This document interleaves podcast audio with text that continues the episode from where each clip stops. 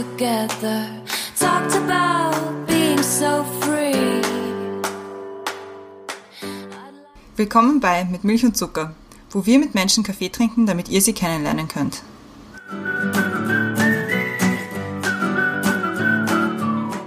Wir sind wieder zurück bei Mit Milch und Zucker mit einer neuen Folge, neue Woche, neue Folge.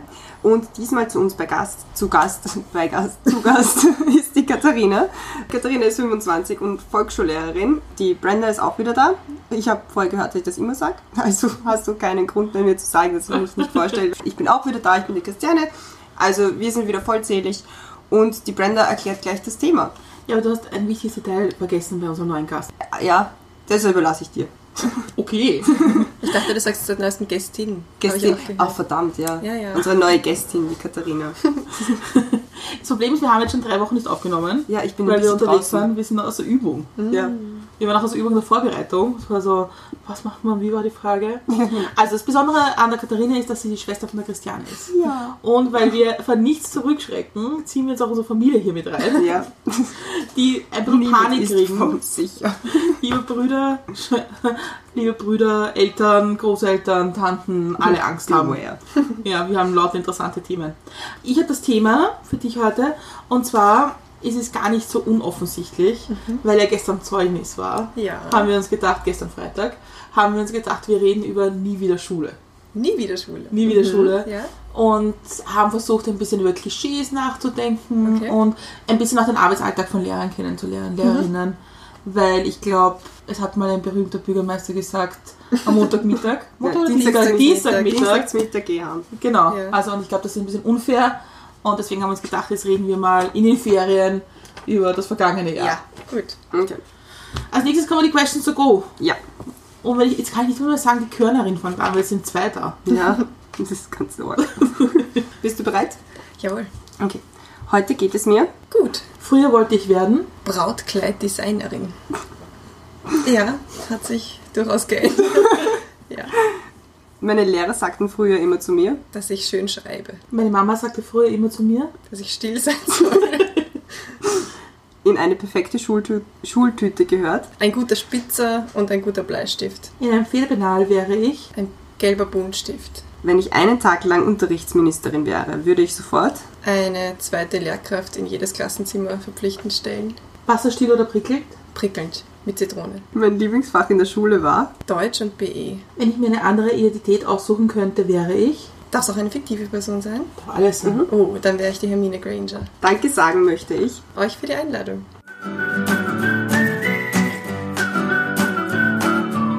Questions to go sind gemeistert.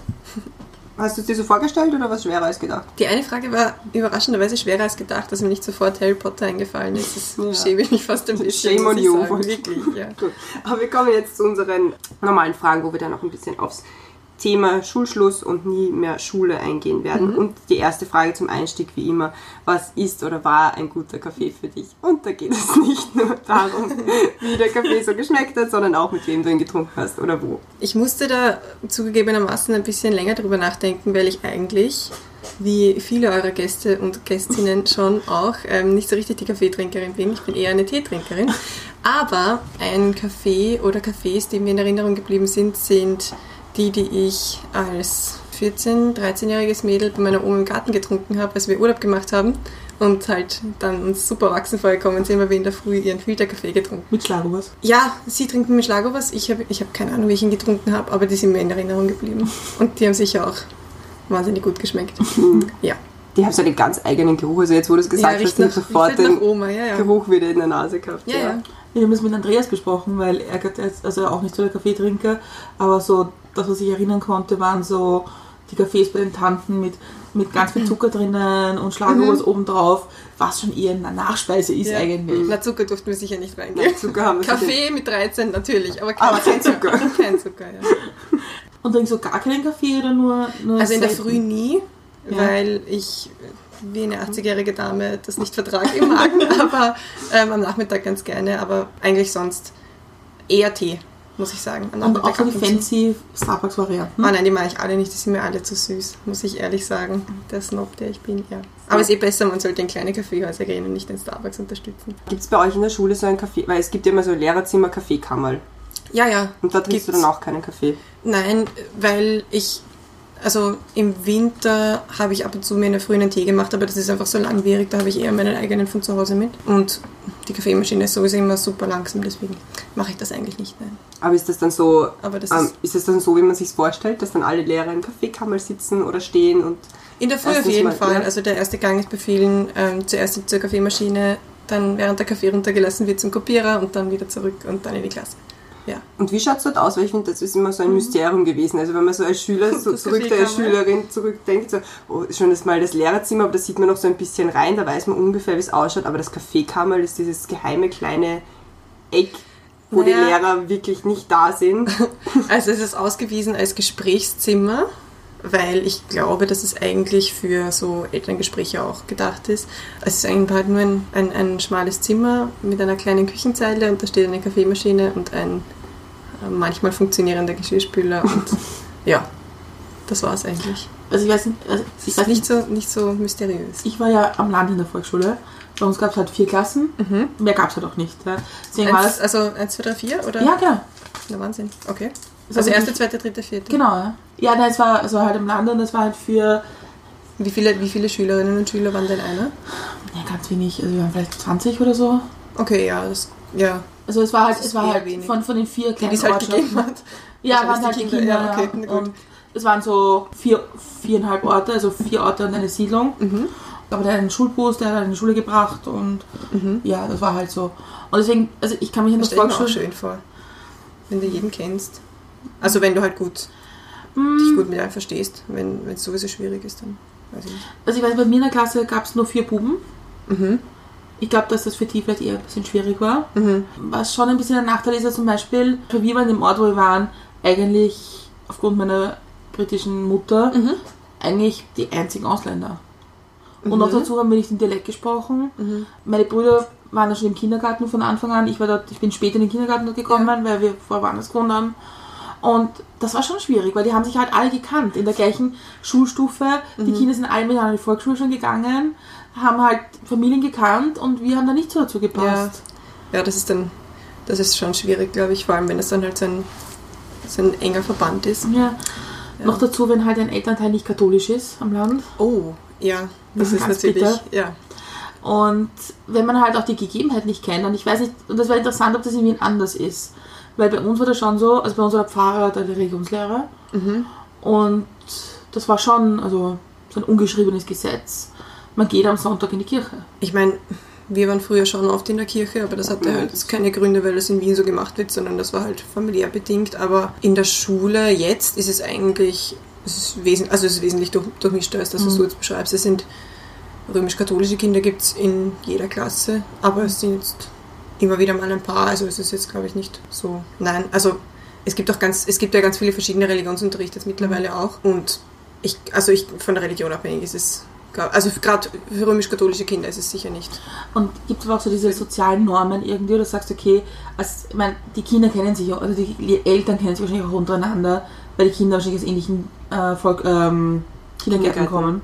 Ja, ja, klar. Und ist es dann so, okay, wenn die Kinder nicht bei, bei sich bei den Pfadfindern sind oder wenn die nicht dort mitmachen, ist das irgendwie ein Thema? Glaube ich eigentlich nicht.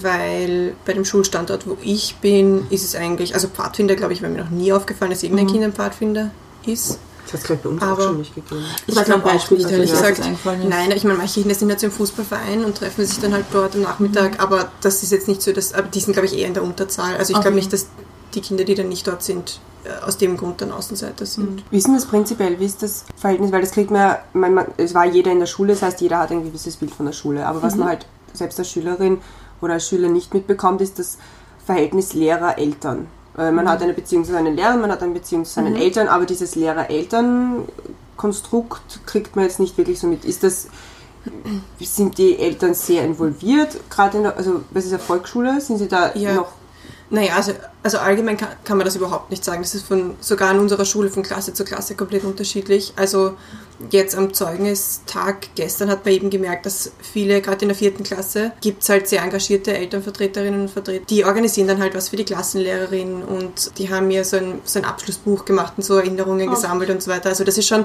sehr lieb, aber das ist, glaube ich, von Klasse zu Klasse unterschiedlich und kommt auf den Elternteil an, der das macht. Es gibt auch andere, wo es dann schwierig ist, auch nur einen Elternvertreter oder eine Vertreterin zu finden, weil halt viele berufstätig sind und du halt dann von denen nicht so viel verlangen kannst, dass die bei Schulfesten helfen oder, oder wie auch immer. Es ist, glaube ich, wünschenswert und erleichtert dir schon den Alltag sehr, wenn du engagierte Eltern in der, in der Klasse hast. Und das ist auch einfach, es wird deine, also die ganzen Dinge, die du extra machst mit irgendwelchen Theaterstücken, die du dann aufführst und so, ist natürlich schön, wenn das dann in irgendeiner Form gewertschätzt wird von den, von den wertgeschätzt, gewertschätzt. Ja, es ist für uns zwei ist das Wort ganz schwierig. Okay, gut. Wenn, wenn die Eltern das wertschätzen.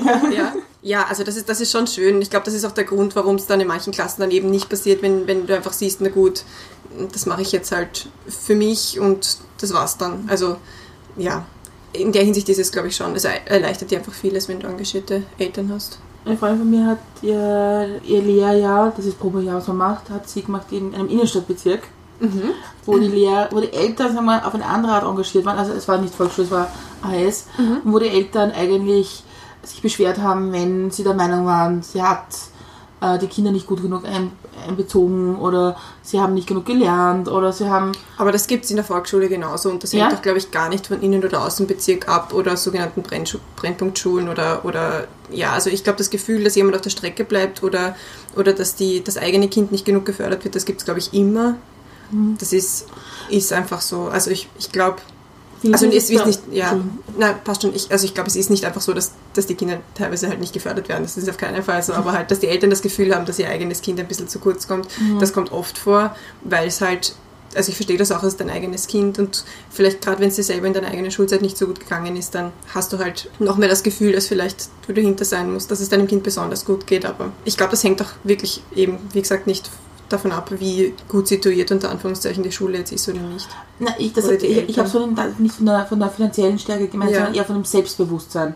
Weil, also ich bin, ich bin in Flores auf die Schule gegangen, da habe ich schon das Gefühl gehabt, dass die, vielleicht war es auch eine andere Zeit, dass die Eltern nicht ganz so selbstbewusste Lehrern gegenüber waren. Nämlich zu sagen, ich fordere jetzt etwas ein, sondern es war eher ein bisschen so, äh, ich möchte nicht unangenehm auffallen und dass mein Kind einen Nachteil hat, weil der Lehrer angefressen ist, wenn, der, wenn die Eltern Ja. dauernd dastehen. Ja, aber das kommt, ich glaube, das ist Typfrage, je nachdem, wie die Eltern halt sind. Manche sind einfach sehr forsch und fordernd und können das, was sie sich gern für ihr Kind wünschen, nicht auf eine Art und Weise formulieren, wie man sich das vielleicht denken würde, aber, also, oder wie man sich als, als, als Lehrerin, Lehrer wünschen würde, aber das, das hast du immer, glaube ich. Also, das kommt weder aufs Alter an, noch auf die, die Lage, noch auf, ja, ich glaube, das gibt's immer. Ich, und ich, ja, ich kann es, ich, wie gesagt, ich kann es verstehen. Dein eigenes Kind ist dir immer noch am wichtigsten wahrscheinlich und ja, es gibt dann halt noch die anderen Extremfälle, wo die Eltern sich gefühlsmäßig überhaupt nicht interessieren, wie es dem Kind in der Schule geht. Das finde ich dann immer ein bisschen, ähm, also damit kann ich weniger gut umgehen, weil dir tut das Kind halt wirklich leid. Also ich finde, ich finde diese Fälle sind immer ein bisschen schwerer zu beobachten, als dass du dich jetzt irgendwie zum dritten Mal rechtfertigen musst vor der anderen Lehrperson. Das ist natürlich auch belastend, aber im Gegensatz dazu sind halt die Kinder dann, wo sich die Eltern gar nicht interessieren, auch genauso, genauso arm dran. Also wir haben letztens mit, mit der Conny darüber gesprochen, weil sie gesagt hat, dass es ganz viele Eltern gibt, die die Verantwortung der Erziehung an die Lehrer abschieben. Und da stelle ich mir halt in der, in der Volksschule noch ein größeres Thema vor. Ja, also ich meine, ich, ich darf mir da jetzt nicht anmaßen, wie eine klassenführende Lehrerin zu sprechen, weil ich bin keine klassenführende Lehrerin, ich bin unterstützende Lehrerin noch. Aber ich glaube, ja, also ich bekomme schon mit von, meinem, von meinen Kolleginnen, dass es in vielen Fällen so ist, dass die Kinder halt abgegeben werden in der Schule und da fängst du quasi bei, bei, bei Null an, so ein bisschen. Und es wird erwartet, dass du jetzt die ganze, die ganze Arbeit du übernimmst. Also natürlich hast du einen Lehrauftrag, aber ja, du kannst halt nicht, du kannst die ganze Arbeit in Wahrheit nicht erledigen. Also wenn ein Kind in die Schule kommt und sich nicht die, die Schuhe zubinden kann, also ja, okay, das ist, das ist vielleicht ein, das können viele Kinder nicht, muss ich ehrlich sagen, weil es, ja, weil es einfach in, nicht notwendig ist oft. Da gibt es diese Klettverschlüsse Ja. und das ist dann, Also bei uns war das so, es wird, glaube ich, immer, Stern kriegt für Lernen. nein, Ja. aber bei uns war es so, Uhr lesen können und Schuhe zu binden. Ja, also ich war jetzt auch bei einem Elternsprechtag der ersten Klassen dabei und da wird den Eltern schon, bevor die Schule dann anfängt, in, im September wieder, da wird den Eltern schon nahegelegt, dass sie das Schuhebinden üben mit den Kindern, dass sie den Umgang mit der Schere üben und in Bezug auf Turnen, dass sie sich selber äh, selbstständig an- und ausziehen können, umziehen können ins Turngewand und so weiter. Aber ja, bei vielen ist es halt dann doch nicht der Fall, weil es, ja, weil die Eltern halt so beschäftigt sind, dass sie sich halt um das Kind nicht so richtig in der Hinsicht kümmern können oder es ist natürlich frustrierend für die Lehrerinnen, wenn das bei ihnen so ist. Aber ich, wie gesagt, ich habe das jetzt selber noch nicht so, ich bin ja auch noch nicht so lange an der Schule, aber Aber ist das auch so Sachen wie stillsitzen, zuhören, aufmerksam sein? Meine, das hat man wahrscheinlich ein bisschen AHS, aber Ja, ja, aber das, das übst du, glaube ich, auch mit deiner Klasse. Also es kommt, es, es kommt auch auf das Kind drauf an, ob das ein, ein ruhigeres Kind ist oder ein aufgeweckteres. Aber da kannst du ja im Idealfall ja auch deine, deine Art und Weise zu unterrichten in die Hinsicht, also in der Hinsicht anpassen.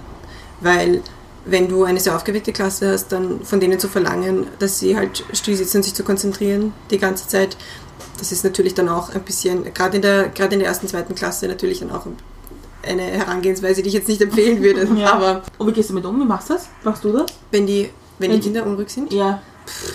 das ist immer unterschiedlich. den Schweigefuchs, nein, den kenne ich bisher auch nur aus, aus Fuck you Goethe, genau. Nein, also weiß ich nicht.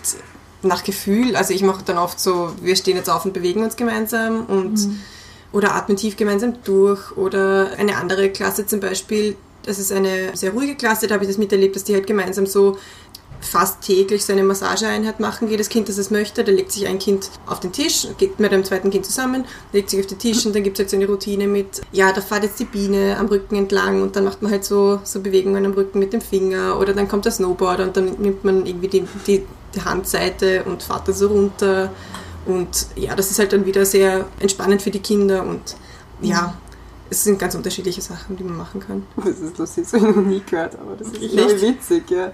Nein, nein, das ist, das ist voll. Also es, die Kinder wünschen sich das auch immer. Also die sagen von sich aus, ob sie eine, ob sie eine Massageeinheit machen können. Ja, und da wird auch das Licht abgedreht und das ist ganz. Ja, nein, und das ist auch. Also ich habe, ich habe, ich finde das sehr nett. Ich, mein, ich habe, wie gesagt habe ich, hab ich einen Moment darüber nachgedacht, ob das nicht irgendwie schwierig ist, den Kindern sich bei, beizubringen, sich gegenseitig anzugreifen. Ja, aber, also ich habe, ich, mir, für mich war das nämlich auch neu, aber ich habe das so erlebt, dass das durchaus für die Kinder förderlich ist, sich also zu lernen, wie man sich respektvoll angreift. Also erstens muss es kein Kind machen, das es nicht möchte. Und zweitens ist es halt, es wird auch immer gesagt, also zum Beispiel, wenn, wenn so der Rücken entlang gestriffen wird oder sowas, mach's nicht zu fest und frag immer wieder, ob das noch, äh, ob, der, ob, der, ob der Druck passt oder weiß nicht, lass halt den Popo aus, wenn du jetzt auf die Beine weitergehst oder lauter solche Sachen. Also es, ich, ich habe nicht erlebt, dass die Kinder das in irgendeiner Form komisch finden. Ich glaube, die Ja. finden das eigentlich sehr angenehm, die das mal halt machen wollen. Und ja, also ich glaube, man lernt eine respektvolle Art der Körperlichkeit, wo man jetzt einerseits die Scheu ein bisschen vielleicht ablegt, wenn man sich überhaupt nicht weiß, wie man, wie man, also gerade in der ersten Klasse ist es einfach sehr schwierig, da kannst du viele Sachen noch nicht einordnen.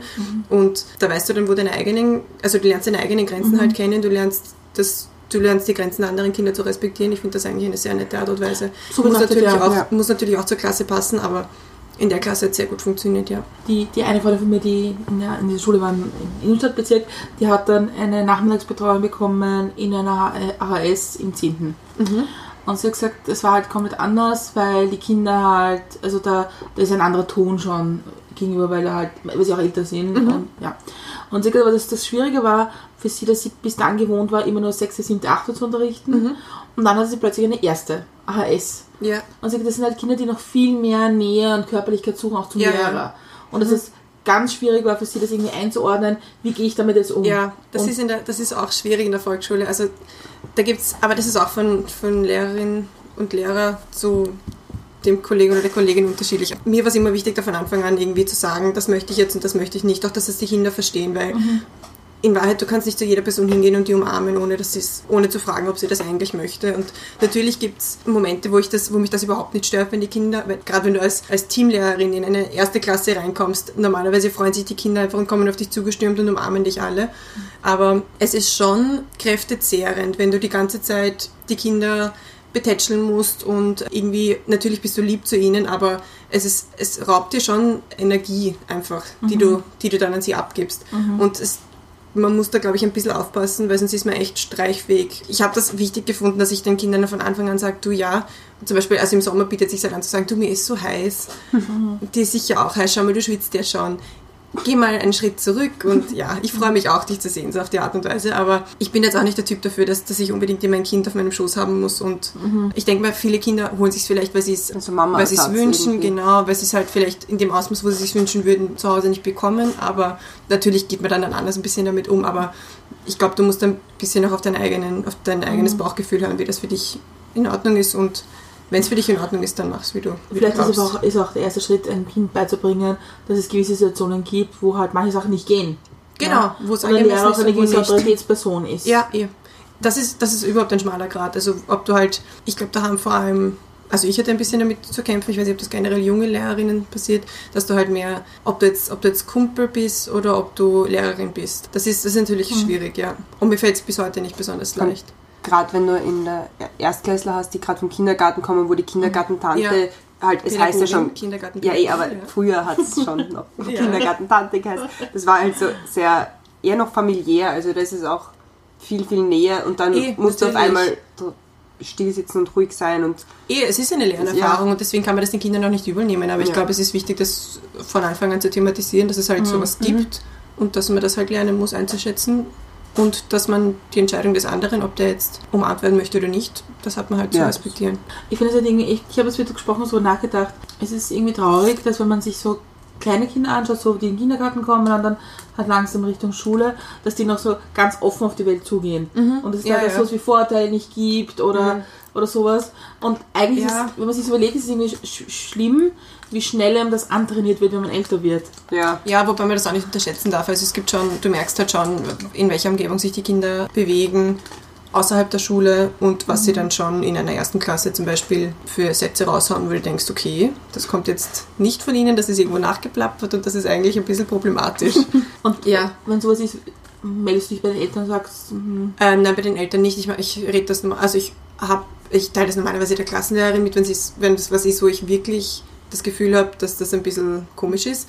Aber meistens, wenn es so um Dinge geht wie, ich möchte das Türkische eigentlich nicht hören, weil das sind so komische Wörter und was ist, wenn der was über mich sagt und so. Da habe ich halt ein großes Problem damit und da habe ich dem Kind schon gesagt, naja, aber überleg einmal, wenn du mit deinem Freund ähm, sprichst du ja auch Deutsch, weil das eure das ist die Sprache, die du zu Hause sprichst, und das ist die Sprache immer, mit der du halt mit dem, mit dem sprichst. Und wenn der das halt möchte, dann heißt das nicht, dass der, dass der was Blödes über dich sagt und das musst du ja nicht annehmen, gleich von Grund auf und so. Also das ist, finde ich, schon, also da steckt ein bisschen, ein bisschen mehr dahinter, finde ich, als nur, ich möchte das Türkische halt nicht hören. Ich denke mal, da kann man nie früh genug anfangen, da ein bisschen dagegen Ja. zu arbeiten. Ja. Ich meine, du kannst eh nur so viel machen, wie du halt in der Zeit am Vormittag hast, aber Wie, wie ist das?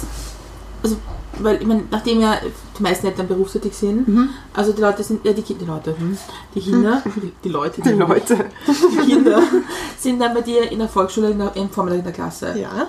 und kommen dann in den Hort wahrscheinlich oder habt ihr Ja, also ich meine, es gibt ja Ganztagsschulen auch, nicht Ja. genug, bei weitem Ja. nicht genug, aber gibt's auch. An so einer bin ich nicht, ich unterrichte in einer, Vorm also in einer regulären Vormittagsschule. Einige Kinder gehen danach in den Hort, wir haben das Glück, dass wir daneben gleich einen Hort haben, das heißt, die meisten Kinder gehen dorthin, können das dann auch alleine machen, das heißt, die müssen nicht irgendwie abgeholt werden von irgendwem. Viele gehen aber auch nach Hause und verbringen halt dort ihren Nachmittag. Es gibt dann auch so die Möglichkeit zur Mittagsbetreuung, wo die Kinder jetzt nicht in den Hort gehen müssen, weil sie dann nur ganz kurz wären ähm, nicht den ganzen Nachmittag. Deswegen kann man halt bis um zwei oder so an der Schule bleiben. Okay. Und das macht dann irgendeine Lehrperson, das ist halt eine Mittagsaufsicht. Gleiches gilt für die Frühbetreuung. Also da hast du auch die Möglichkeit, deine, dein Kind ähm, ab sieben oder Viertel nach sieben in die Schule zu bringen. Also dass es, dass es in der Schule schon Zeit verbringt, weil du eben arbeiten gehen musst. Aber ja, nein, ist unterschiedlich. Weil eine Bekannte von mir, die hat, die hat ihre Tochter immer im Hort gehabt, obwohl sie jobsuchend war. Und auch im, im Sommer. Und ich habe mir gedacht, das Kind war immer so von 37 bis 17 Uhr, 18 Uhr im Hort. Also betreut eigentlich. Ja. Und damit eigentlich ist es ja schon ein, ein wahnsinnig langer Tag, weg zu sein und nicht zu Hause zu sein, weil auch wenn man im Hort jetzt nicht, nicht Schule hat, ja, Mhm. aber es ist trotzdem nicht zu Hause sein, wo, wo, wo Kinder entscheiden können, was sie tun. Und auch in ja, einem, schon. an, in einem, sagen wir jetzt einmal, einem gefühlt geschützten Bereich zu sein. Ja, also ich meine, im Idealfall ist es ihm heute auch so, dass sie im, in einem Rahmen halt tun und lassen können, was sie möchten. Ich meine, das sind sie auch mit ihren, mit ihren Freunden, Freundinnen oder halt Schulkollegen. Ich finde es ich find's schon sehr, sehr wichtig, dass es sowas gibt, weil, wie gesagt, Ja. natürlich gibt es da immer Ausnahmen, aber es ist schon wichtig, dass es halt die Möglichkeit gibt, die Kinder abzugeben. Halt, wenn du halt natürlich. die... Nein, nein, eh, aber es ist, ich glaube, dass es deswegen auch so wichtig ist, dass es mehr Ganztagsschulen gibt, weil eben, ja, weil es eben so viele berufstätige Alleinerziehende gibt und die, also das ist ein wahnsinniges Problem, was ich auch mitbekomme, dass die Kinder, also allein, in, allein nur in einer Woche Semesterferien oder in irgendwelchen verlängerten Wochenenden, Pfingstwochenende oder dergleichen. Also das ist, das ist wahnsinnig aufwendig für die oder, und schwierig. Da muss es da eine Betreuung zu finden in der Zeit. Ja, und dann, dann gehen die Kinder halt zu den Großeltern, wenn's, wenn, man, wenn man das Glück hat, dass es Großeltern gibt, die das machen können. Aber ich glaube, das ist, natürlich ist es vielleicht anders, als man es selber kennt, dass man viel Zeit zu Hause verbracht hat und dass die Eltern sich mit, den, irgendwie mit einem beschäftigt haben. Aber es ist einfach wahnsinnig notwendig, glaube ich. Total, ich, Ja. also, das wollte ich gar nicht besprechen. Ich, ich habe es nur, ich hab's nur ein bisschen kritisch gesehen, um das Wort schwierig Tom, zu benutzen, kritisch gesehen, dass die Bekannte von mir, sie hätte den ganzen Sommer Zeit gehabt. Und dafür Ja. ist halt dann das Kind halt immer, Ja. immer praktisch im Hort abzugeben, wenn man selber Freizeit haben will. Ja, aber ja, Da halt- natürlich. ich denke, aber ich, ich hätte, also ich, ich kann mir nicht vorstellen, dass das die Norm ist. Also ich, das gibt halt immer die. Hoffentlich nicht. Nein, eh. Hoffentlich nicht. Ja. Mein, auf vielen Ebenen hoffentlich nicht. Ja. Aber da werden wir wieder bei dem Punkt sind, Lehrer oder, und Lehrerinnen, die neuen Erziehungsberechtigten, unter Anführungszeichen der Kinder oder die, diejenigen, die die Kinder erziehen müssen. Da ist mir nämlich vorher eine Frage eingefallen, äh, nicht eingefallen, steht hier auf meinem Zettel, habe ich mir gedacht, das passt ganz gut, weil du, du unterrichtest ja mit Schwerpunkt Deutsches, Fremd- und Zweitsprache und du kriegst jetzt auch eine eigene Deutsches, Fremd- und Zweitsprachenklasse so. Ja, wäre schön, wenn sie so heißen würde. Nein, es ist eine Deutschförderklasse und da dürfen slash müssen die Kinder hin, die einen bestimmten Test am Anfang des Schuljahres oder bei der Einschulung nicht gut genug machen, nach ähm, Kriterien, die festgesetzt wurden von Leuten, die davon nicht ganz so viel Ahnung haben. Ja, und die, die verbringen dann halt 15 Stunden die Woche mit mir in der Klasse und ich habe halt den Schwerpunkt auf die deutschsprachliche, ja, sprachliche Bildung, Deutschförderung. Das Ziel ist halt, dass sie, also im Halbjahr gibt es noch einmal so eine Überprüfung und da haben sie die Chance, dann wieder in die Regelklasse zurückzugeben, weil sie sind eigentlich einer Regelklasse zugewiesen, verbringen aber in dieser Klasse eben nur den geringeren Anteil der Zeit, sondern eben den Großteil dieser Deutschförderklasse.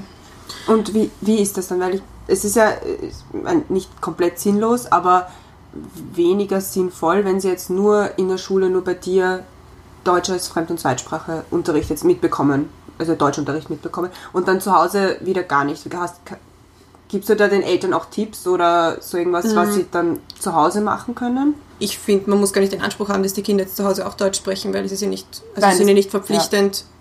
Also meine, die, meiner Meinung nach sollen die, sollen die Sprache sprechen, mit die sie am besten Nein, können. Und, das meine ja, ich gar nicht, Ja, ja. ja, nein, eh. Aber also der, der Tipp ist, den die meisten, den die meisten Lehrerinnen mitgeben, ist, dass die Eltern mit ihren Kindern auf ihre Erstsprache sprechen, weil das halt immer eine tolle Sache ist, wenn du, eine, wenn du mehrere Sprachen sprichst und auch mehrere Sprachen gut sprichst. Und halt auch aus dem Hintergedanken, dass, da- dass da jetzt kein, kein falsches Deutsch sozusagen einge, eingeübt wird. Ja, aber ich glaube, ich glaub, der Aspekt der Erstsprache ist sicher wichtiger, aus dem Grund eben, dass sie, dass sie die Erstsprache dann, dass die halt nicht verkommt, weil das wäre einfach wahnsinnig schade. Und in der Schule ist es halt meistens so, was ich ein bisschen schwieriger finde, also zumindest an meiner Schule ist es so, dass ähm, ein bisschen so dieser Konsens gibt, dass in der Schule Deutsch gesprochen wird, was ich einerseits ein bisschen widersprüchlich finde, weil es ja auch Englischunterricht gibt und da ist es ja auch kein Problem. Aber ich glaube, der Hintergedanke dabei ist halt, dass du jedes, also dass du halt jede Chance nutzen willst, das irgendwie zu fördern. Aber es ist dann halt sowieso, es, es funktioniert ja sowieso nicht, weil die Kinder natürlich auf ihrer, also wenn sie miteinander auf einer anderen Sprache besser reden können als auf Deutsch, natürlich machen sie das. Weil das ist ja auch eigentlich komplett unnatürlich. Wenn sie am Oder gewöhnt Spielplatz dürfen sie am Nach, ja genau, also wenn sie am Nachmittag auf den Spielplatz gehen gemeinsam, reden sie auch nicht Deutsch, weil es einfach nicht, nicht normal ist für sie. Und dann in der Schule ist es einfach, es ist einfach fremd für sie. Und es ist meiner Meinung nach erzeugt es ein bisschen mehr dieses, dass halt die eigene Sprache so ein bisschen was Verbotenes ist und eigentlich in einem Amtsgebäude sozusagen nichts verloren hat und es sendet irgendwie die, die falsche Me- Message, habe ich den Eindruck. Aber mach's, ich mache es so, wie ich es glaube und ja. Ich habe jetzt zwei Fragen dazu. Und zwar, das eine ist, ich, meine, ich habe schon viele Bekannte, wo, die, wo Elternteile aus verschiedenen Ländern kommen. Und es ist immer eine große Frage, wann fange ich an mit... Wenn Ihre Kinder zwei- oder mehrsprachig erziehen oder wie? ja, genau. Also es gibt mehrere Konstellationen jetzt. Ja? ja. Zum Beispiel, es wird zu Hause Deutsch gesprochen, Ja. aber ein Elternteil spricht auch eine andere Sprache und möchte dem das Kind auch, die Sprache das dem Kind auch beibringen. Ja. Das ist doch ein bisschen Ja, ja. bei mir. Ein bisschen in den Unterricht gehen. Ja. Ja, genau. Das wird ja die Klasse, das auch schon.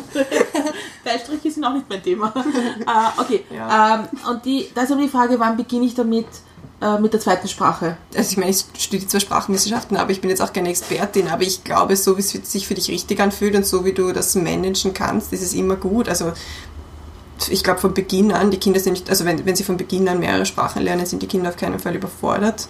Das, das schafft das menschliche Gehirn schon. Es gibt, nicht, es gibt nicht umsonst Kinder, die mehrsprachig aufwachsen und das wunderbar hinbekommen. Ich glaube, es hängt auch immer davon ab, wie es für dich leicht ist, weil ich glaube, das durchzuziehen, also ich glaube, es ist wirklich eine wahnsinnige Aufgabe, dass du das wirklich durchziehst, dass zum Beispiel der eine Elternteil nur auf der Sprache mit dem Kind spricht andere nur die andere Sprache spricht. Ich glaube, das muss individuell die Familie entscheiden, aber ich glaube, also je früher, desto besser, glaube ich, weil dann ist es halt am natürlichsten.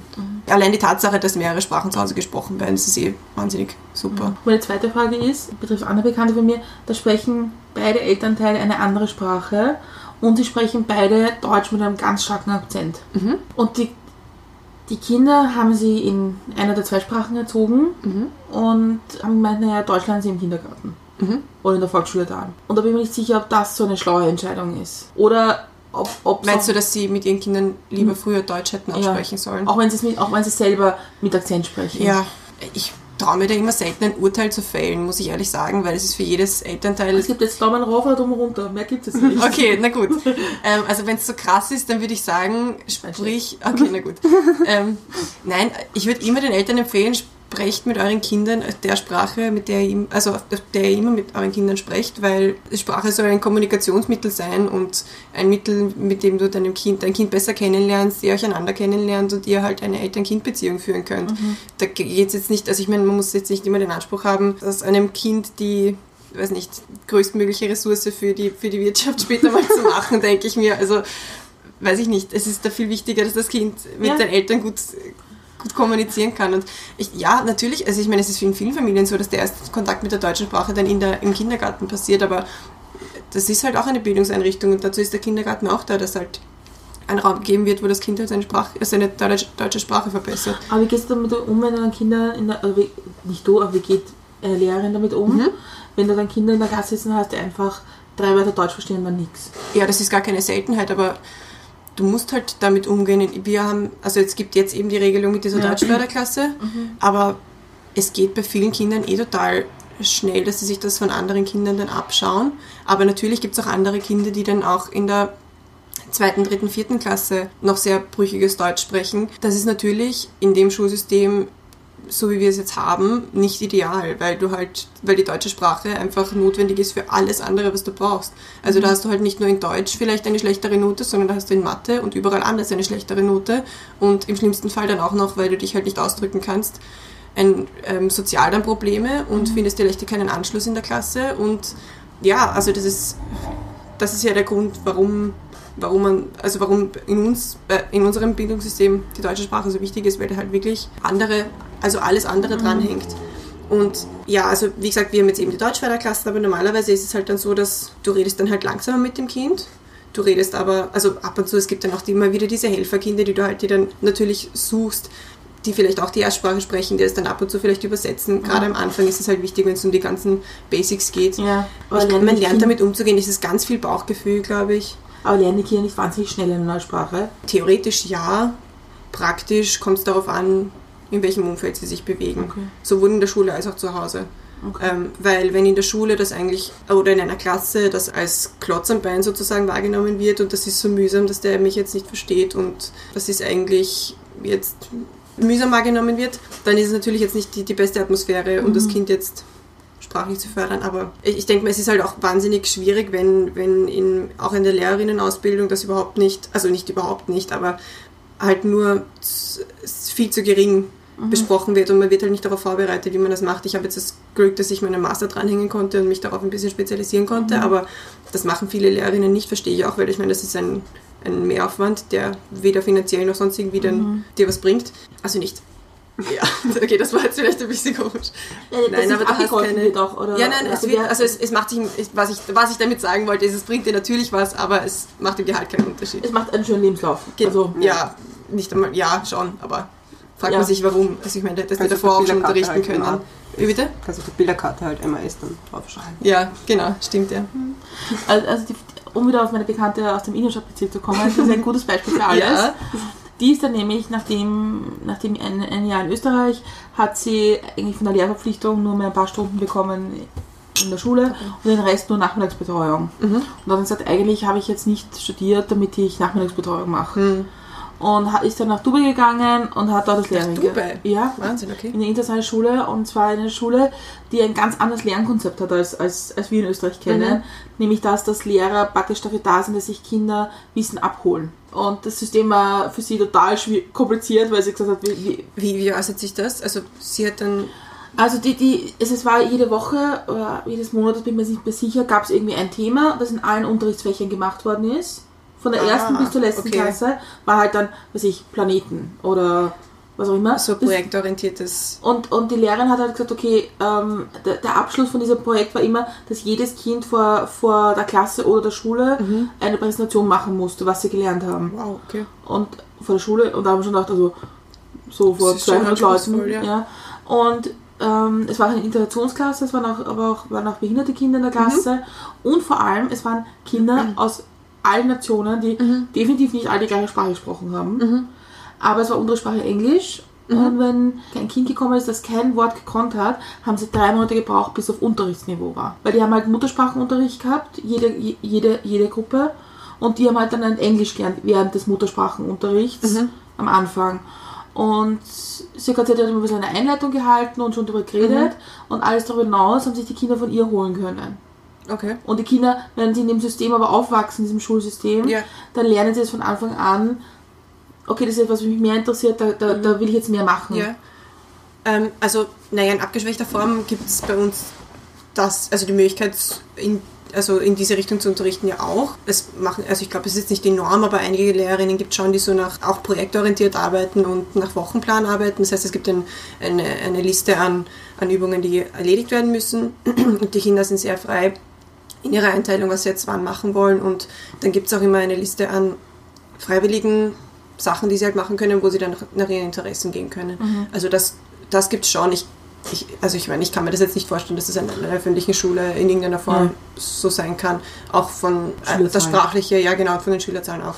Also ja, aber es ist, es ist natürlich cool, weil auch beim, ähm, also wenn wir jetzt wieder auf die auf das Sprachenlernen ein bisschen zurückkommen, du lernst eine Sprache ja besser, wenn du es anhand eines anderen Thema, anhand eines anderen Themas lernst. Das heißt, wenn du jetzt in deiner Deutschförderklasse sitzt und wir sagen, okay, na gut, wir lernen jetzt Deutsch quasi, dann ist das eine Sache. Aber wenn du äh, das in eine Sachunterrichtsstunde einbettest und sagst, ja, ich weiß nicht, jetzt ganz Pferde. blöd gesagt, genau, wir reden jetzt über Pferde, das ist ein Pferd und dieses Pferd hat vier Beine und zeig mir ein Pferd und was auch immer und mal einmal ein Pferd und dann beschreibe dieses Pferd und dann gehen wir jetzt gemeinsam auf einen Ausflug in einen Reitstall und schauen uns einen, einen Pferdestall an und sehen einmal ein Pferd, wie es richtig ausschaut und wie auch immer. Also das ist, das ist halt eine ganz andere Art und Weise, eine Sprache zu lernen. Und noch dazu ist es für alle neu, weil alle Kinder lernen gerne Pferde. Das sind jetzt nicht die Kinder, die die deutsche Sprache nicht können, sind jetzt nicht in irgendeiner Form benachteiligt. Du hast halt was über Pferde gelernt. Also das ist immer eine, ja, das ist immer die, eine bessere Art und Weise, glaube ich, eine Sprache zu lernen und auch effektiver. Und wird es eigentlich gefördert, dass Kinder auch andere Sprachen sprechen? Gibt es auch irgendwie so Kommt, kommt ganz darauf an. Also in der Klasse ist es meistens so, also in den Klassen, die ich jetzt mitbekommen habe, ist es meistens so, dass wenn sie ihre Erstsprache in der Schule, also in, der- in der Klasse sprechen untereinander, dass es halt meistens weniger erwünscht ist, aber das- wird dann halt so kommuniziert mit, dass es viele Sprachen in der Klasse gibt und die Sprache, die wir alle gemeinsam verstehen, das ist halt Deutsch und deswegen sprechen wir miteinander Deutsch. Richtig einen Platz dafür. Also ich, ich glaube, es, ich, ich glaube, es liegt jetzt gar nicht daran unbedingt, also es gibt immer Aus, Ausnahmen, aber ich glaube, es liegt jetzt gar nicht daran, dass, das, dass man andere Sprachen nicht mag und das deswegen halt nicht erwünscht ist, aber es gibt halt wirklich auch keinen Platz in dem, in dem System, das wir jetzt im Moment haben. Also es bringt dir de facto nichts außer du sprichst jetzt Französisch, Englisch oder, oder, oder Spanisch. Ich da freuen gemeint, sich dann immer alle. Zum Beispiel, wenn du, wenn du jetzt, äh, beim Be Beispiel, wir lernen über Pferde bist, Mhm. du sagst, okay, Person X, äh, wie, wie, wie sagst du zu Hause dazu? Ja, doch, das kommt schon, das Also, kommt das schon immer wieder so ein vor. Genau, also das, äh, ich meine, das hängt halt immer davon, an, äh, davon ab, ob die, ob die Lehrperson das halt ein Interesse daran Ja. hat, dass, das, dass die Sprachenvielfalt so ein bisschen ähm, kultiviert wird, aber doch, das gibt schon auf jeden Okay. Fall. Und es gibt Okay. auch, also wir hatten zum Beispiel in, ähm, vor kurzem so ein Lesefest, wo es dann auch, also wo halt jede Klasse oder jede Klassenlehrerin ein Buch vorgestellt hat und die Kinder halt so weitergewandert sind und ähm, dann von, von Buch zu Buch gehen konnten und das wurde dann vorgelesen. Und da gab es schon auch ähm, so Lesenpa Lesepatinnen heißen die. Das sind Leute, die sich halt gerne in ihrer Freizeit Zeit nehmen und halt in die Schule kommen und was vorlesen und mit den Kindern ein bisschen darüber sprechen. Und das gab es äh, gab's auch in anderen Erstsprachen. Also wir hatten eine, eine Mama, die Albanisch vorgelesen hat, also auf Albanisch vorgelesen hat. Ich glaube eine, die auf Arabisch vorgelesen hat. Da wird dann auch mit den Kindern Arabisch gesprochen oder Albanisch oder wie auch immer. Also das aber man muss, halt, man muss es halt wollen. Also von alleine kommt das nicht. Das ist in dem Lehrplan, das ist in keiner Form, außer halt der muttersprachliche Unterricht. Ich finde es so, so schade, ich meine auch in den höheren Schulen dann, weil das Problem ist ja auch, wenn Leute zu Hause eine andere Sprache lernen, lernen sie es ja nicht so, wie wir jetzt Deutsch sprechen als Erwachsener. Ja. Und sie können dann halt auch nur Vokabeln, die sie halt von zu Hause lernen und die man im Umgang braucht. Und das ist ja, das heißt ja noch nicht, wenn du zu Hause eine zweite Sprache sprichst, dass du die wirklich gut kannst. Oder dass du sie schreiben kannst zum Beispiel. Ja, eh. Und das ist so, ich finde, das ist einfach so ein, so ein, so ein Rohstoff, den wir irgendwie liegen lassen. Ja. Weil das würde irgendwie viel bereichern, wenn, wenn Leute, die eh schon die zweite Sprache auch sprechen, wenn sie es gut könnten und auch im Alltag benutzen könnten. Und nicht nur zu Hause mit viel so zum Essen und ich schaue mir Fernsehen an, sondern Eh. Aber ich denke mal, das hat jetzt halt nicht nur was damit zu tun. Also ich glaube, es hat im großen Maße damit zu tun, dass halt viele Sprachen einfach nicht gewertschätzt werden von. Ja, total. Ja, also es ist. Wenn du, wenn du jetzt aus einem französischen Haushalt zum Beispiel kommst, dann ist es das Tollste auf der Welt und ja, unbedingt. Und sing uns mal ein französisches Lied vor und bitte bring unbedingt, natürlich darfst du alle deine französischen Feste feiern, die zu Hause feiert und bitte bring alle deine Eltern mit und, und deine ganze Familie und alle redet auf Französisch und das ist wahnsinnig wunderschön. Aber wenn es dann zum Beispiel um so Dinge geht, wie das der Ramadan oder das Ende des Ramadans gefeiert wird, dann ist es wieder ganz anders. Und in Wahrheit, wenn, wenn auf einem Lehr also wenn, wenn in einem Lebenslauf steht, du sprichst Türkisch und Englisch und Deutsch, dann ist es was anderes, als wenn da steht, du sprichst Französisch und Spanisch und Englisch und Deutsch. Das ist wirklich nach wie vor leider so und ich kann mir auch nicht vorstellen, wie sich das, wie sich das in Zukunft ändern soll. Hm, ich weiß nicht, ich, ich sehe schon so, also ich habe 1996 maturiert. Ich habe was an der Schule mir gedacht, also ich habe jetzt in der Schule Französisch gehabt und dann Spanisch. Also ich weiß nicht, wie oft ich in meinem Leben jetzt Spanisch tatsächlich benutzen werde. Eh, sind immer davon ab. Außer ein Bier Ja. bitte, ja. Also das kann ich, so ungefähr halt kann ich oder auch noch. ja. Aber eigentlich wäre es halt für gerade in Ostösterreich doch spannend gewesen zu sagen, zumindest Hallo, guten Tag, bitte danke auf Tschechisch, Eh. Slowakisch, Ungarisch, whatever zu lernen, weil da hätten, hätte, hätte, hätten wir mehr davon gehabt. Vor allem zu der Zeit, wo das halt gerade, ja. Ja, Und ich bin halt ganz viel in, in Osteuropa unterwegs und es ist halt, ich meine, es sind unsere nächsten Handelspartner und da Ja. wird mehr zusammenwachsen. Ja. Und es ist halt schon was anderes, wenn du zumindest drei Wörter verstehst. Ja. Oder auch verstehst, warum, weil Sprache hat auch ganz viel damit zu tun, wie Gesellschaft funktioniert. davon mal abgesehen, dass es natürlich eine wichtige Ressource im, im Arbeitsmarkt und sowas Mhm. ist, aber ich finde, es ist auch einfach immer eine Wertschätzung, die, die du einer anderen Person entgegenbringst, wenn du halt auf deren Erstsprache Danke und Bitte und Hallo und Tschüss sagen kannst. Mhm. Und ich meine, so trittst du mit Leuten ins Gespräch, so werden Vorurteile abgebaut Mhm. und so trittst du einfach in Kontakt und kommunizierst du halt mit den Leuten und das ist halt wahnsinnig wichtig und wenn das immer, also wenn das halt so läuft, dass manche Sprachen, Kulturen oder Länder oder ja, manche Menschen einfach immer höher gestellt sind als andere, dann wird das halt nichts Mhm. auf Dauer. Also das ist auf, auf der Hinsicht finde ich das noch viel wichtiger, als dass dass es jetzt irgendwie im, Lehr im, im, im Lebenslauf gut ausschaut. Ich glaube, manchmal, das ist ja, ein- ein- ich falle dann immer so ein bisschen in einen, in eine, ähm, in einen Weltschmerzmodus, aber ja, ich, ich denke halt, ich kann immer nur in meinen kleinen, Mhm. in meinen eigenen vier Wänden halt drauf schauen und da, auch wenn ich jetzt in einer Klasse stehe, in der Deutsch. Genau, genau. Nein, nein, ähm, aber halt, dass, ich, dass ich in meinem eigenen Rahmen, den ich halt habe, da das mache, was ich für richtig halte und was ich auch auf lange, langfristig auf, äh, für richtig halte und auch auf gesellschaftlicher Perspektive für richtig halte. Und da geht es halt so um Dinge, dass, dass ich eben nicht den Kindern ähm, verbiete, auf ihre Erstsprache miteinander zu reden, sondern halt sage, also soll, wenn ich halt sehe, dass sie sich auf ihre Erstsprache unterhalten, dass ich sie reden lasse und dann halt vielleicht sage, ja, worüber habt ihr denn geredet? Wolltet ihr das vielleicht den anderen Kindern auch erklären und können wir darüber gemeinsam reden? Und ja, so, das, das so, so funktioniert das halt. Oh, das Böse. Das, ich finde, Böse? das, das was böse, das ist ja auch böse, was wir als Lehrer machen. Bei uns als Ach so, ja, Briefchen schreiben, natürlich. so, Also- ah, Also ja, möchtest du das mit der ganzen Gruppe teilen? Ja. Ist das jetzt so wichtig? Das ist interessant für alle. Genau. Nein, Nein, alle nein, so habe ich das nicht gesagt. Ja, ja. Aber wir kommen jetzt zur zweiten Frage. Was sind Menschen und Ereignisse, die dich geprägt haben? Dann, dann bleibe ich bei den Menschen. Das in erster Linie, glaube ich, meine, meine Familie und insbesondere meine Geschwister, glaube ich. Also ich kann mir, ja, ja, ja, ja, Läch, lächelnd selbstgefällig. Nein, es gibt auch noch einen Bruder in dieser Konstellation, auf den ich nicht vergessen möchte. Wir waren immer sehr, sehr eng miteinander und haben einfach, ja, also ich weiß gar nicht, was ich dazu sagen soll. Es Ja. ist einfach wahnsinnig wichtig für mich nach wie vor, wird auch immer wichtig, sehr, sehr wichtig bleiben. Und ich kann mich halt erinnern, dass meine Mama oder unsere Mama ähm, früher halt immer gesagt hat, du, du bist biologisch niemandem näher als deinen Geschwistern. Ja, stimmt. Ja, und behalte das im Hinterkopf. Also das, das wird mir einfach immer hinter, im Hinterkopf bleiben auch. Hm. Und ich denke mir, das ist ein wahnsinniges, also ein wahnsinnig wichtiges Auffangnetz für mich. Aber jetzt mal, sorry to say, aber Geschwister können Geschwister schon am besten auf die Palme bringen. Oh ja, Oh ja. natürlich. Also so, so, so, so, lieb ich sie habe, aber Wir haben uns die jahrelang ein Christiane und ich. geteilt. Ja, also gerade die Christiane und ich, wir wissen halt Instant. wirklich, also wahrscheinlich brauchen wir nur einen Satz sagen oder nur einen Blick Ja, irgendwo nur einen hinwerfen Blick und und, das ist vorbei. Also es muss, ja natürlich. Aber gleichzeitig ist es halt auch so, so, so sehr du dich hassen kannst, in die andere Richtung ist es halt auch, das ist so, so ohne Worte kannst du dich halt auch mit niemandem sonst irgendwie verstehen. Stimmt, ja. Ja. Stimmt. Zumindest in meinem Fall. Ich habe ich hab halt das große Glück, dass ich so liebe Geschwister habe. Ich auch. Ich habe auch zwei sehr tolle Geschwister. Das Lustige ist, dass, ich weiß nicht, wie das bei euch ist, aber bei uns zu Hause, wir haben auch irgendwie so eine eigene Sprache. Ja. Und, Ja.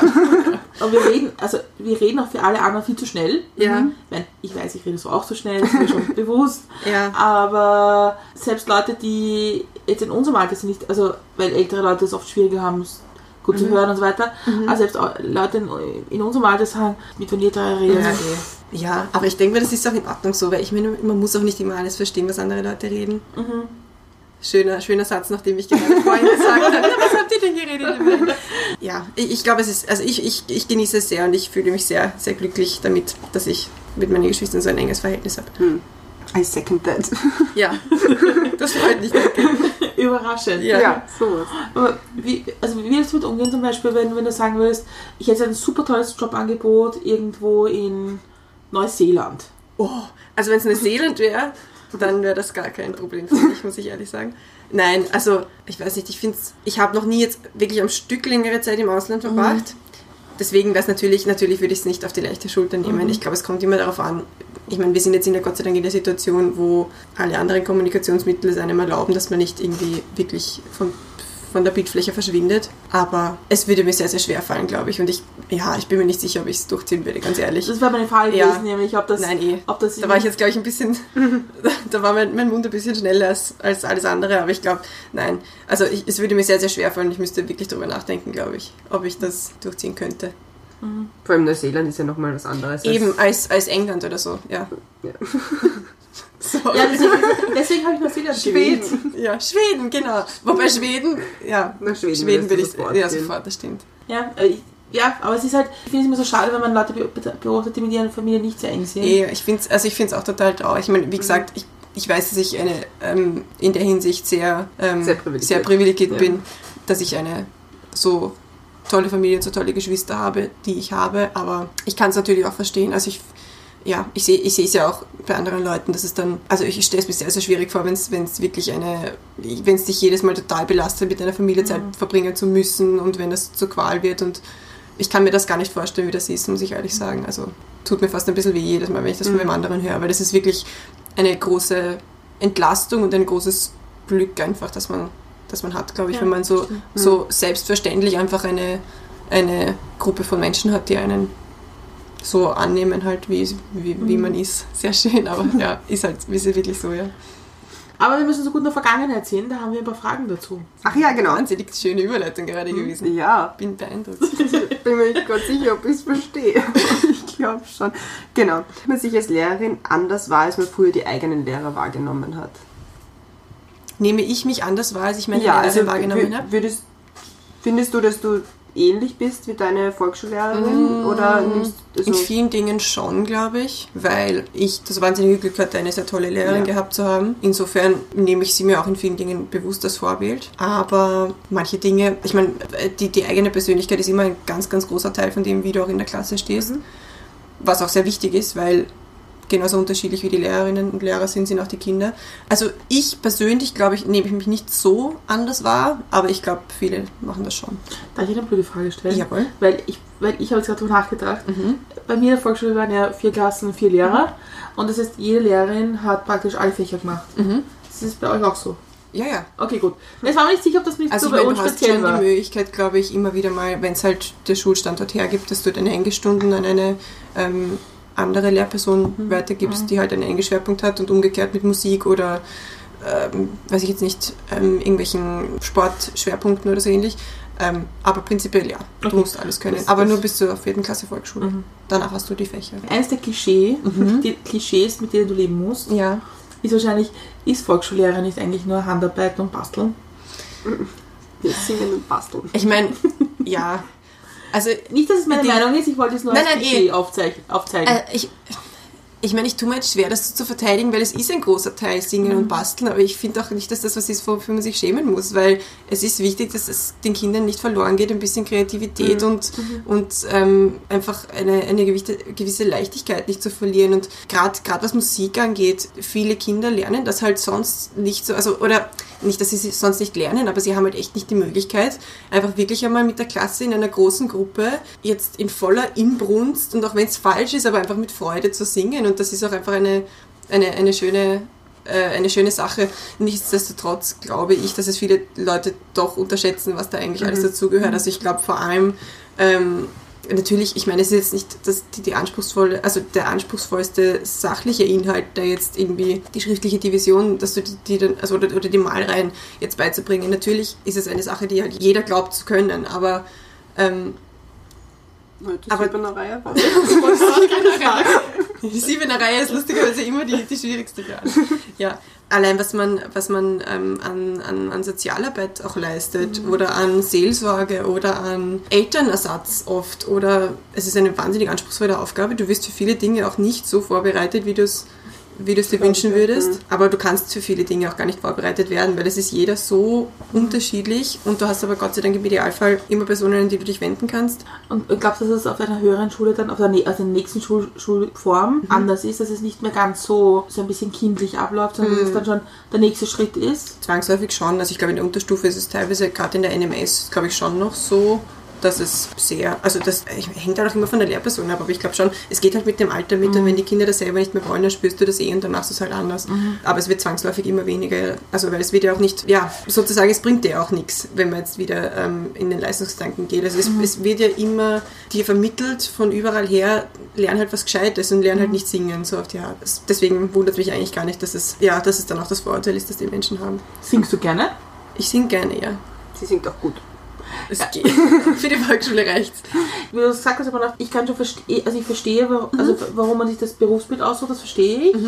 Aber ich, nur weil ich Lehrer werden will, oder auch Volksschullehrer mit kleineren Kindern und jüngeren Kindern, dann heißt das noch nicht, dass ich gern mit jedem Kind singe. Nein, nein, eh. Also ich meine, mit jedem Kind, du musst halt mit jedem Kind singen, weil ja, Kannst du- kannst mit nicht dir ich aussuchen, nicht. genau. Geh weg. Aber ähm, es muss dir schon noch liegen. Also ich habe jetzt, ich, ich singe jetzt wie gesagt gerne, ich spiele auch gerne mit der Gitarre selber äh, dazu, aber es gibt welche, die das ganz, ganz fürchterlich finden und wo die Musikstunde dann die erste ist, die sie mit, mit Handkuss ab, also mit, oder dankend abgeben. Aber ich denke mal, es ist auch schöner dann, also es macht auch überhaupt nichts. Ich würde da gar kein, gar kein Urteil fällen, weil es macht ja auch nichts, wenn die Kinder dann ähm, mit einer Person singen, die das wirklich gerne macht, anstatt dann mit der eigenen Klassenlehrerin vielleicht, die sich da total quält damit und das eigentlich gar nicht gerne macht. Also ich finde da ist gar nichts dabei. Es hat halt jeder seine, seine Stärken und Schwächen und Dinge, die er lieber macht als andere und muss ja nicht so sein. Natürlich noch so eine klassische Schul Volksschulfrage. Ja. Warum ist Schönschreiben wichtig? Schönschreiben ist nicht wichtig, leserlich schreiben ist wichtig. Also bei uns war es noch Schönschreiben. Ja, eh, bei mir auch. Aber mittlerweile würde ich sagen, ist es abgestuft worden. Auf Okay. leserlich schreiben. Und es ist auch wichtig, die Schreibschrift zu können. Also das ist wichtig, wi- wirklich wichtig, Weil? weil du schneller schreiben lernst dadurch und zügiger und einfach es im Gehirn verlangt es auch andere Vorgänge. Okay. Wenn du Buchstaben miteinander, also es hängt mit dem Lesen ganz stark zusammen, wenn du die Buchstaben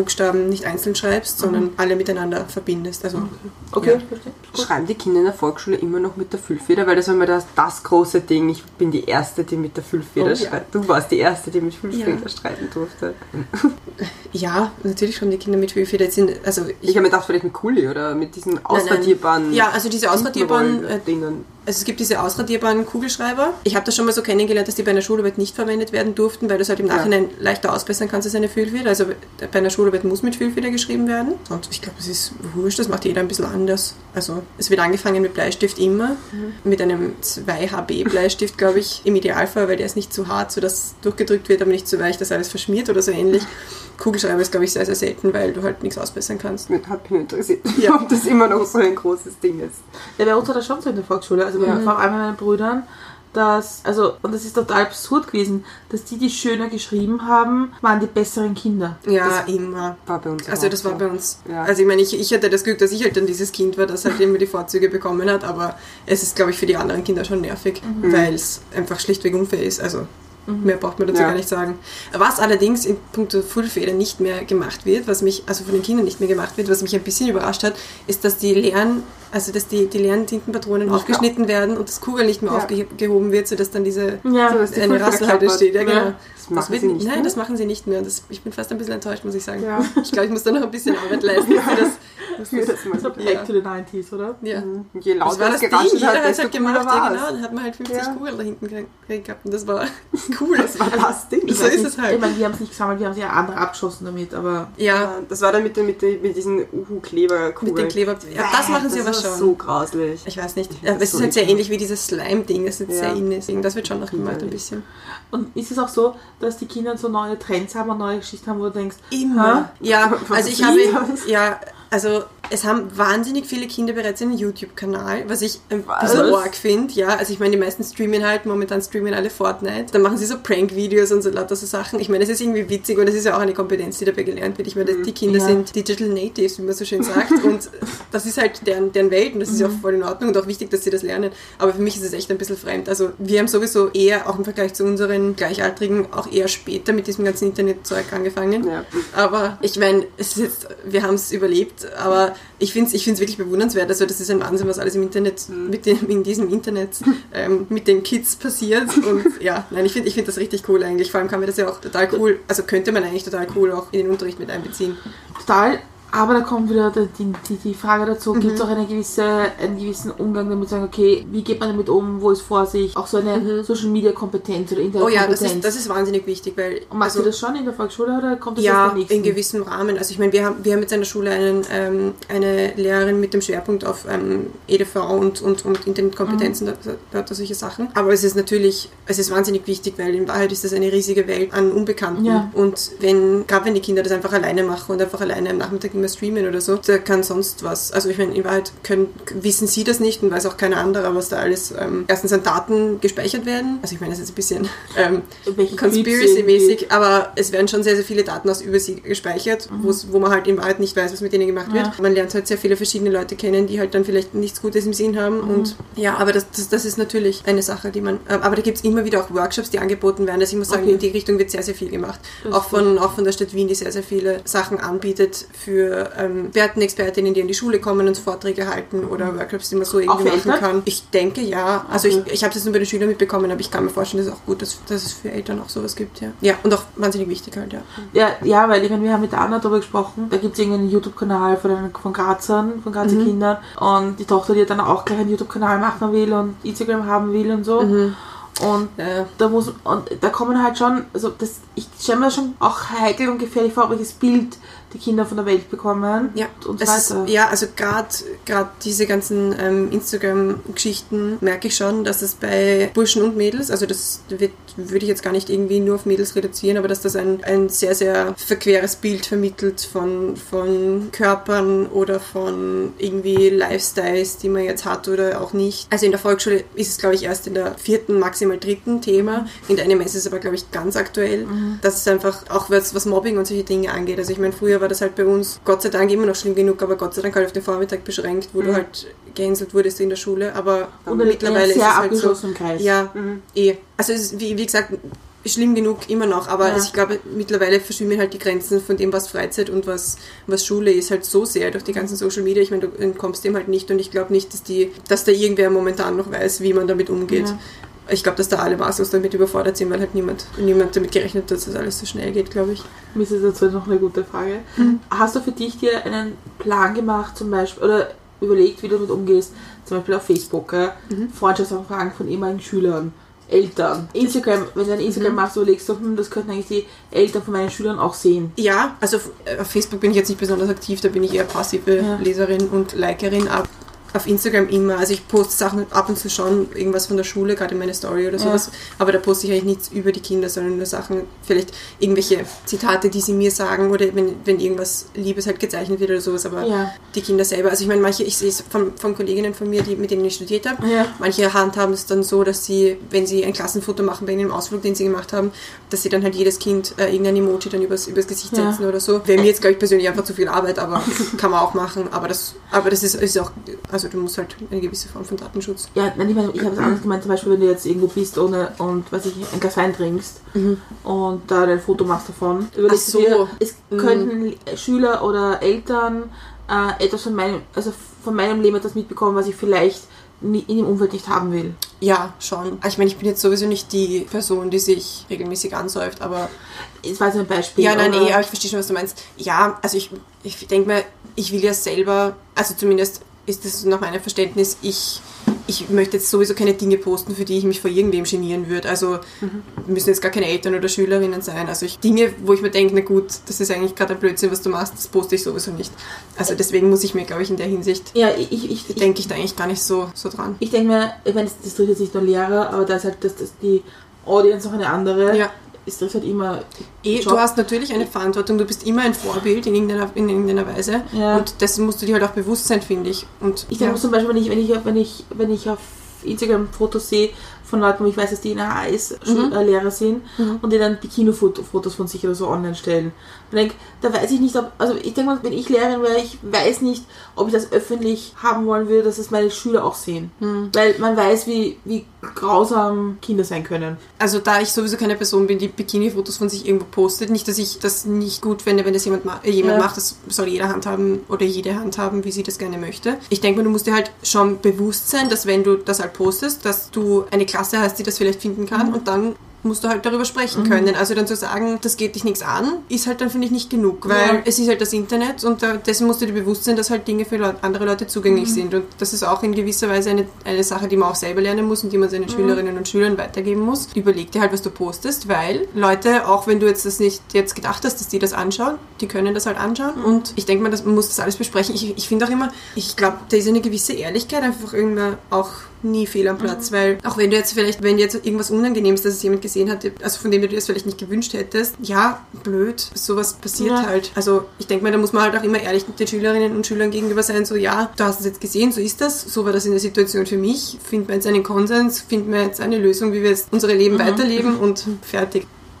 Worauf bist du stolz? Ich bin stolz auf etwas recht Banales eigentlich, und zwar, dass ich meine, meine Furcht und meine Angst vor dem Autofahren überwunden habe. Also ich habe am Anfang, ich habe für den Führerschein ewig gebraucht, weil ich das nie leibend gefunden habe, hinter dem Steuer zu sitzen und immer Angst davor gehabt habe, andere Leute zu verletzen, wenn ich das mache. Und mir das alles ein bisschen zu schnell und zu laut und zu überfordernd ähm, ist irgendwie. Ich habe das mittlerweile überwunden. Ich fahre immer noch nicht viel Auto, aber wenn ich fahre, dann habe ich keine Angst und Schweißausbrüche davor. Also Und du Ja, fährst auch gut. Danke. Ich fahre recht langsam, aber Nein, ich finde das ich sehr fühle mich sicher. Ja, gut. Und ja? Gern, ja, wenn die Strecke schön ist und die Musik laut. Oder nicht laut, aber gut. Ich habe die letzte Frage in dem Teil und zwar, was bringt dich zum Lachen? Boah, vieles. Fast alles. Dinge, die mich nicht zum Lachen bringen sollten. Wieder, wieder muss ich sagen, meine Schwester. Also ich glaube, ich glaub, mit dir kann ich, also Ja. wir lachen so viel und so über unnötige Sachen. Über nichts. Über nichts, wirklich, Über gar ja. nichts. Ja. Wir steigen in die U-Bahn ein und irgendwas, ich weiß nicht, jemand schaut lustig aus und wir kriegen uns zehn Minuten nicht ein. Urnett. Ja. Ja, das hört sich vielleicht Das das, war jetzt nicht das beste Beispiel. Nein. Nein, aber ich, ich lache sehr viel und ich lache sehr gern und Kannst du gut über dich selbst lachen? Ich denke schon, ja. Ich Ja, schon sagen. ja, oh, schon. Oh ja. Ich mache mich auch wahnsinnig oft selbst über mich lustig, also ich glaube schon, dass ich das kann, ja. Ist auch wichtig, weil ich meine, Ja. Entschuldigung, soll gerade sich alle nicht so ich, Ja. ich kann mir total vorstellen, dass vor allem junge Kinder, dass das sehr lustig sein kann. Weil die auf Sachen wahrscheinlich sagen, wo sie denken, Ja, aber dann, ich meine, ich finde es wichtig, dass man da irgendwie, dass man das den Kindern noch weitergibt, dass man halt über sich selber lachen muss. Ja. Natürlich muss man da immer sehr sensibel damit umgehen, weil manche Kinder verstehen, also sowas wie Sarkasmus oder sowas, da musst du gerade in der ersten Klasse ein bisschen, das ist aber schön gemacht.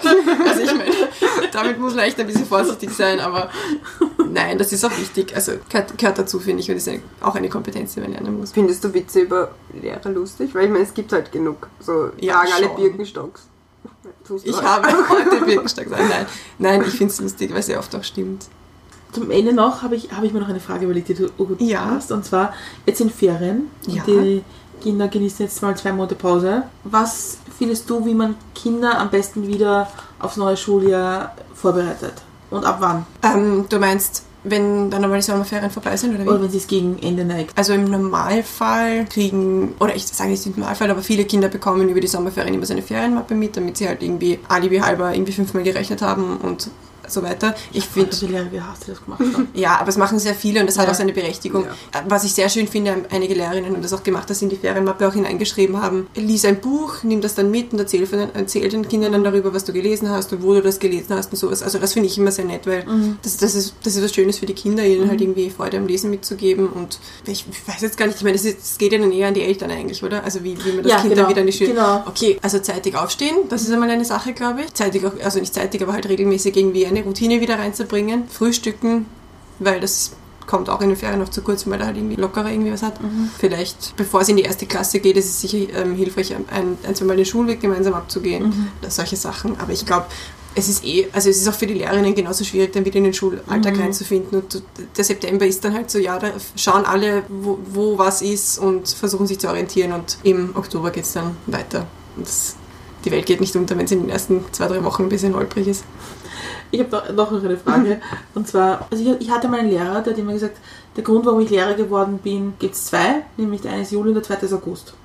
Ja. Ja, Ja, das, ist aber auch so ein Schmäh, aber über den kann ich ehrlich gesagt nicht lachen. Aber das Nein, ist auch nein. so ein Schmäh, den viele Leute Und ich, machen. ich finde ihn ja. auch falsch, weil eh, nicht nur falsch, weil es blöd ist, aber Mhm. auch also das wäre für mich das größte Hindernis, Lehrerin zu werden, Mhm. zu sagen, ich habe fix vorgeschriebene geschriebene Urlaubszeiten Ja. und ich kann nicht sagen, ich fahre mal übers Wochenende lästig weg und nehme mir einen Urlaubstag am Montag. Das ist, ja, das ist einer der, also Das ist ist, das definitiv ein Nachteil. Es ist ja auch, wenn du halt dir halt ähm, Urlaubspreise anschaust, du fährst halt immer in der Saison. Also Ja, du hast halt ja. die, Möch die Möglichkeit, nicht irgendwo anders hinzufahren, ähm, irgendwann anders auf Urlaub zu fahren. Ja, aber ich denke mal, das ist halt so, würde ich jetzt einmal sagen. Mhm. Ähm, und das ist auch ein, eine Sache mit, also da muss man sich schon immer im Hinterkopf behalten, dass man doch mehr Urlaub hat als andere Leute.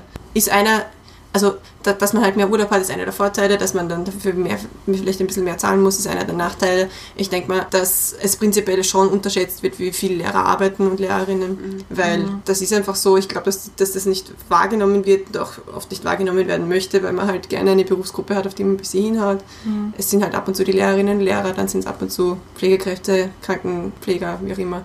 Es ist so, wie es ist, denke ich mir. Es ist, mich ärgert es nur ein bisschen, wenn das wirklich Lehrerinnen und Lehrer sagen, dass das der, dass Juli und August halt die, die, die Gründe sind, weil machen es halt auch nicht besser dadurch und machen es vor allem den, den engagierten Lehrerinnen und Lehrern nicht besser, dass halt irgendwie das Ansehen ein bisschen mehr steigt. Warum bist du prinzipiell auf die Idee gekommen oder warum bist du Lehrerin geworden? Full Circle. Oh, ohne jetzt auch lange ausholen zu wollen, aber ich halte es für einen sehr wichtigen Beruf und ich mache das. Also natürlich macht mir die Arbeit mit Kindern Spaß und es ist ein sehr, sehr lustiger, also wenn jetzt auf, auf Singen und Basteln gehen, es ist ein sehr, sehr lustiger Beruf und halt ein sehr abwechslungsreicher Beruf, aber ich halte es für einen, in erster Linie für einen sehr, sehr wichtigen Beruf. Gesamtgesellschaftlich gesehen ist es eigentlich meine größte Motivation, da ein bisschen was beizutragen und die, so, so cheesy es ist, aber die Welt zu einem bisschen besseren Ort zu machen und ich finde, da wo ich das am besten kann, ist glaube ich in der Schule und bei Kindern.